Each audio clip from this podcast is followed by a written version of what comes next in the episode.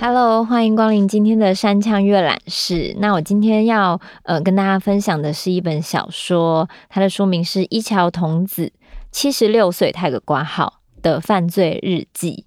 好，就是光是看书名就觉得啊，好像有一点有点猎奇，有点有趣，就已经七十六岁了，他要犯什么罪呢？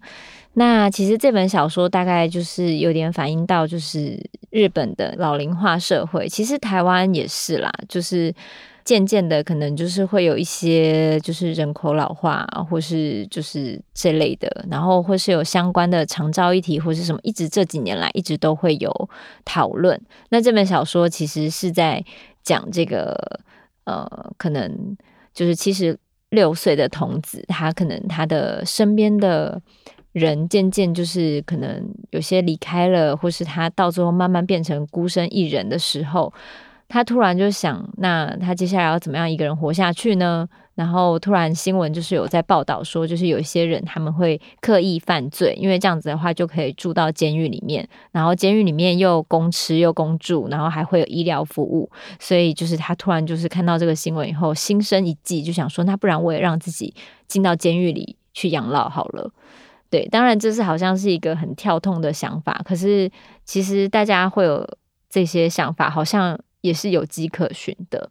那呃，这个故事里面有非常多他想，就是一个你知道平时奉公守法的人，突然就是从来没有做过什么就是违规的事情，然后突然要开始做坏事，然后就是仿佛做坏事的新手这样子，有非常多小小的篇章都在讲他怎么样去想办法让自己犯罪。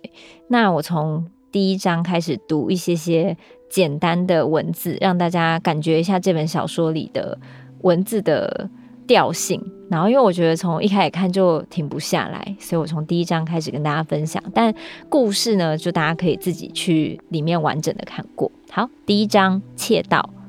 今天之子死了。之子的之有两层意义，除了作为之子这个名字以外，字面上的意思也是相知相惜、知己的意思。然后就在今天，这其实是骗人的。之子甚至不是昨天过世的，那已经是一个月前的事了。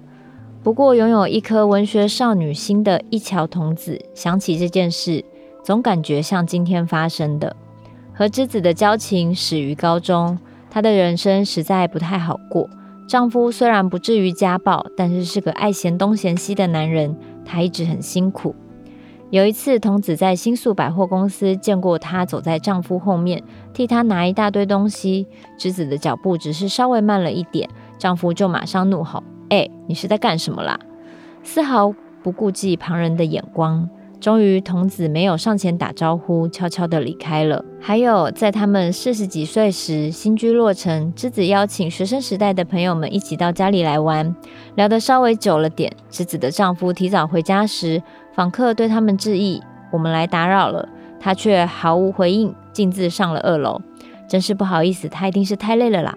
侄子尴尬的陪着不是，随后慌忙的跟在丈夫身后上了二楼。接着就听见她大骂：“到底是怎样啊？你是家庭主妇诶，是要在那边悠哉到什么时候啊？一不小心就待太久，真是不好意思，是我们太失礼了。”朋友们说着就赶紧各自回家了。用现今的说法，那已经可以说是一种关系霸凌或精神虐待了。她在丈夫生前连一句像样的怨言也不曾说过，就这样拖磨了好久，丈夫终于走了。那时他们都已经七十三岁了。谢谢你来参加告别式。为过世丈夫扶丧四十九天过后，之子打了电话过来，我想拿电仪的回礼给你，要不要见个面？当然好啊。两人在新宿一栋高楼里面的咖啡厅碰了面，好漂亮啊！之子望着底下的风景，感慨地说。不知道为什么，现在想起来还是觉得他的表情变得轻松许多。湛蓝的天空，洁白的云，高楼大厦林立的新宿街道，眯着眼睛看着这一切的之子，有没有好一点了呢？童子关心道：“嗯，都还好。真的吗？家人过世有很多事情要处理，而且也很寂寞吧？”承担了双亲照护需求的童子这么说。如果有什么需要我帮得上忙的地方，倒是有件事，童子还没说完，侄子难得的打断了他。嗯，不知道你会不会愿意呢？什么事？结果他看着童子，绽开了微笑，说：“要不要一起住？诶，我们两个一起住好不好？为什么？想要一起住嘛。”童子想，那个时候，假如自己是一只兔子的话，肯定会扑咻的弹起两只耳朵，把一双红色的眼睛瞪得圆圆的吧，就像绘绘本里面画的那样。虽然吓了一大跳，但童子马上就回答，几乎没有什么经过思考：“不错，诶，挺不错，对吧？可是孩子们都不要紧吗？之子有两个儿子。”大儿子是高等公务员，二儿子则在大型的铁路公司工作，两个都是之子一手拉拔长大的，如今成为了优秀的社会中坚分子。不要紧的，今后我想照着自己喜欢的方式过日子。那天，之子看起来闪耀着光芒。这间房子在埼玉县，从池袋乘车上线过去约莫四十分钟车程。虽然是屋龄接近五十年的老房子，但走路到车站只需要十分钟，租金四万五千日元。两个人分摊下来的话，只要有老人年金就住得起。尽管如此，两人经过讨论，得出了这样的共识：还是想趁着还能动的时候尽量工作吧。童子在池袋的住商混合大楼找了份打扫的工作，之子则是在车站前的超市上班。这虽然是之子人生中第一份工作，不过他既聪明率直又善解人意，因此不仅很快就适应了，还成为店里年纪最大却颇受欢迎的人物。三餐是由从以前就很喜欢做菜的童子负责。一直以来被一家人的伙食逼得团团转的之子，表示已经不想要再下厨了。爱干净又有一双巧手的之子负责打扫、洗衣及缝纫的部分。之子时不时会从超市带回没卖完的熟食料理，他们有时候用那些菜肴配上啤酒，就算解决一餐。两个人都称不上什么美食家，超市的熟食菜色配上发泡酒，就已经觉得十分幸福了。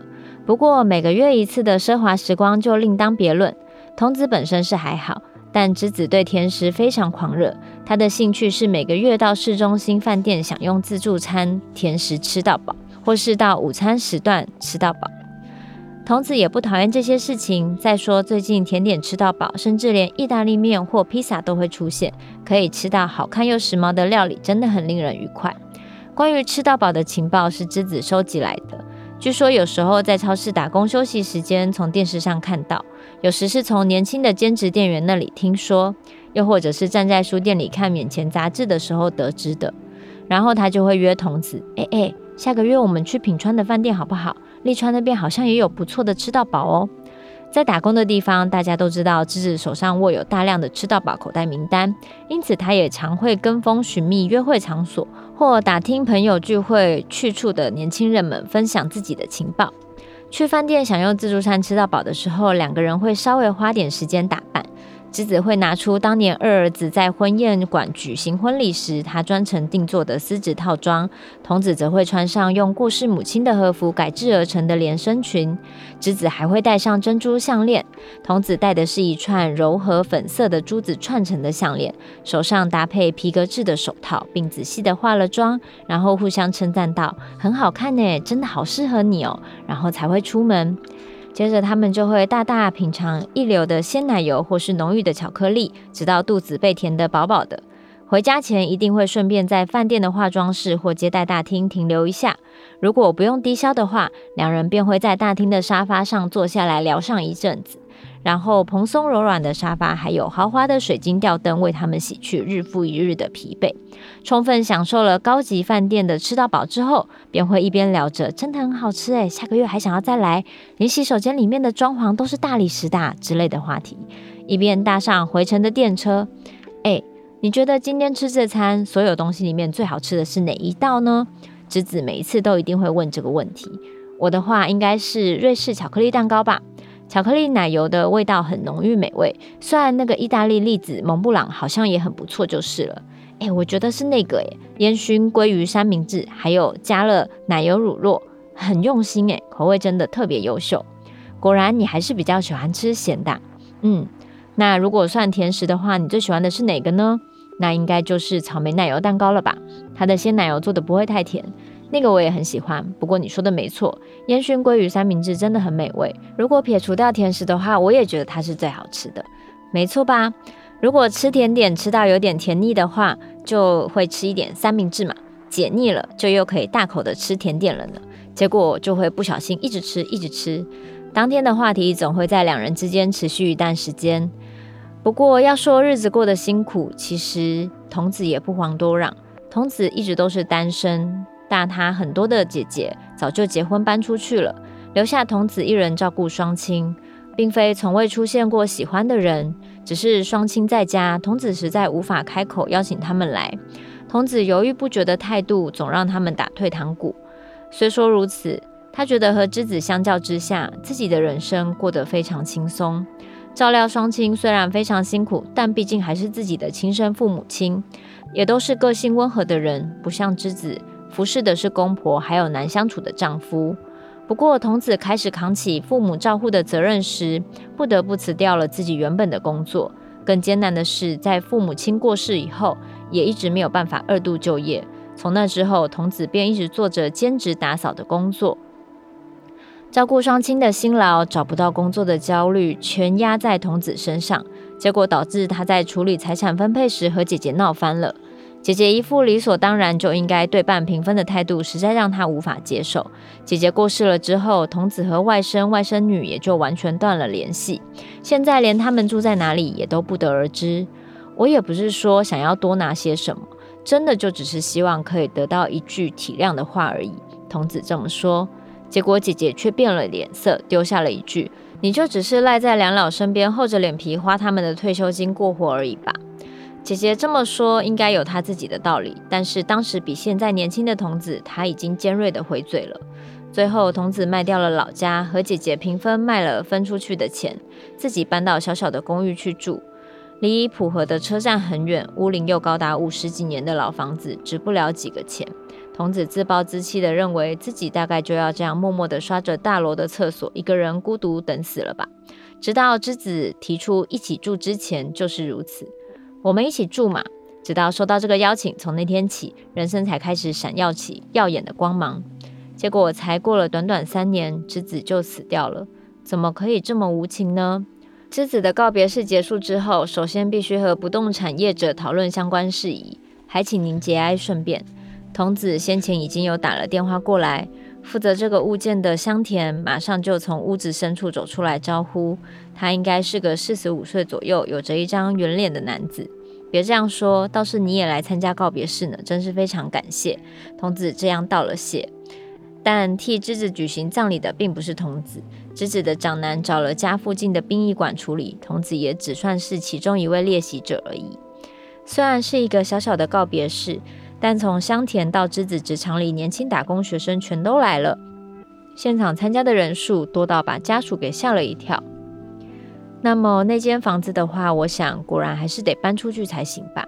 是啊，香田点头回应道，但脸上的表情和童子意料之中的稍微有点不太一样。真是可惜呀，他说着，看起来不像是客套话。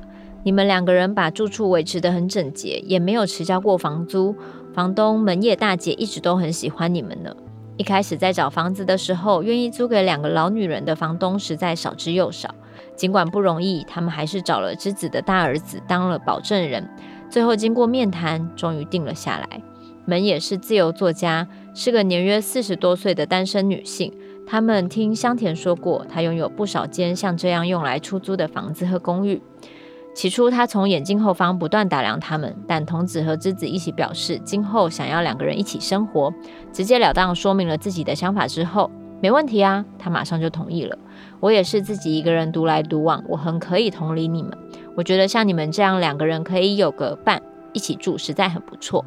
接着只喝了一杯茶，就马上离开了，甚至连一个笑容都没有。能找到这样奇特的房东，真是太好了呢。在他离开之后，香田笑着说：“像他那么年轻，竟然拥有那么多房产在自己名下。”两个人听了也深表同感。然后香田告诉他们：“别看他那样，实际上他可是一个很不简单的人物呢。”而且他也是有出席告别式的其中一人。其实房东也来和我聊过，一桥小姐，您是不是必须退租的事情啊？真是不好意思让你们挂心了。毕竟两个人的老人年金加起来才勉强足够在这里一起生活，所以这也是大家意料之内的事吧？别这么说啦。不过真的很可惜。那之后有没有想要找什么样的物件呢？香田也不马虎，十分机灵的向童子询问找房条件。好，我大概就先念到这边，就是一个开场，就是好像两个老年人就是突然结伴的要一起生活，然后正要展开，就是直子说的，他想要照自己喜欢的方式生活，才过了三年，突然他就走了。那就又再次回到剩下童子。那我觉得就是知道这两个人的背景以及这个开始以后，你就会觉得好像人活到了某个年纪，就是一直在面对失去。但是其实我们的人的一生中，本来就是一直在拥有跟失去之间摆荡。只是当你到了某个年纪以后，你可能会更有深刻的感触吧。然后呃，后面其实这这一连串就是开始之子要。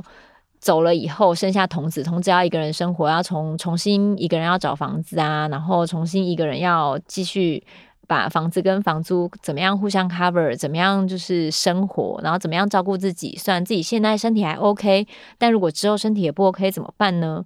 然后他身边的亲人其实也没有没有，就是他等于现在就是朋友也走了，然后双亲也走了，然后他的。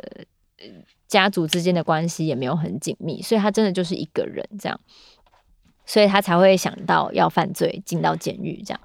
那这一切看起来好像会呃很感伤或是很沉重，可是这本小说里其其实把它写得很有趣，然后中间会出现不同的人物来跟童子互动，大家可以继续看下去。那后面有一个就是文库解说版，然后他我觉得这个人很有趣。他的解说很有趣，他这个文库解说在后面，他说他也是一个老人见习生，他现在六十四岁的心得，就是他看了这本书以后，其实就算我我还没有到这个年纪，可是我看了以后，我就会觉得天哪，好像在预习我们的晚年生活这样子，所以我也是很喜欢这这里面就是谈论老人生活的一切。他说：“一桥童子七十六岁的犯罪日记是描写一个七十六岁女性一心想要入监狱服刑的故事。虽然是一本充满欢笑点缀的长篇小说，但同时也巧妙地描绘出现代日本高龄人士必须直接面对的许多问题。笔者出生于一九五八年，作为一个六十四岁的见习老人，在此表达自己的一些感受和想法。”与童子一同生活的挚友离世，留下举目无亲的他一个人度过余生。他未婚，没有孩子，父母亲也已双双去世。唯一的血亲是姐姐，两人的关系也不好。现在的工作是兼职清扫人员。童子有很多的烦恼，第一个就是关于钱的烦恼。为了照顾始终住在一起的父母而离职，导致于能领到的老人年金非常微薄，也没有人能够提供支援。打工的收入也不多，生活过得很紧绷。一旦出了什么事情，马上就会变成非常穷困的状态。老人为钱所困，其实是非常常见的事情。我也在超市里面见过很多年长者为了特价品商品，在那边犹豫不决要不要买。我已经六十四岁了，不过仍在工作，仍像现在写着文章赚钱，但是我不知道自己还能做多久。因为接案的工作形态，所以只要没有案子，收入就会直接断源。童子的烦恼对我来说绝非事不关己。就算我和童子一样活到七十六岁，我也不相信到那个时候还会有人专程来找我写文章。就连出版业本身会变成什么样子，我也无法想象。啊啊！要是不小心活得太久，到底该拿什么来温饱呢？我也蛮擅长打扫的，干脆和童子一样去找个清扫的打工好了。不知道会不会有公司愿意雇佣我。好，这个就是他的读书心得，他写了很长一篇，那我就是稍微大概念了一小段。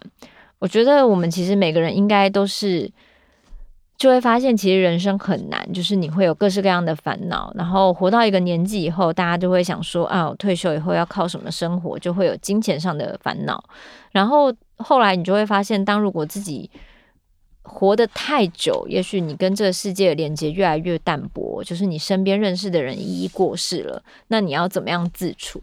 所以这本小说它也许不能带给我们解答，因为每个人的人生路径都不一样。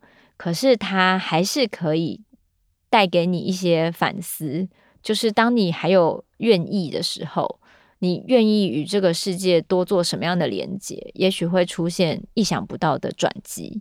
也许小说里面有很多可能是美化过的情节，可是我相信，当你这么相信的时候，你愿意再次与人交流的时候，你的生活也会变得不一样。所以我们不要去担心未来，我们好好的活着每一天，好好的与这世界上每个人以和为贵的友善交流。相信到我们年纪很大的时候，如果你也是像之子这样子，他就算是他第一份工作，也第一次出来接触世界上各式各样的人，可是因为他的个性使然，所以他还是在他这个年纪交到了很多朋友。所以无论你从什么时候开始，希望大家可以打开你的心，与这个世界多多交流。然后这本小说推荐给大家，他的文案直接写我想坐牢。而且他还有拍成电视剧，对，光是看小说就已经很精彩了。希望大家去翻阅这本小说喽。我们山羌阅览室就到这边，我们下周见。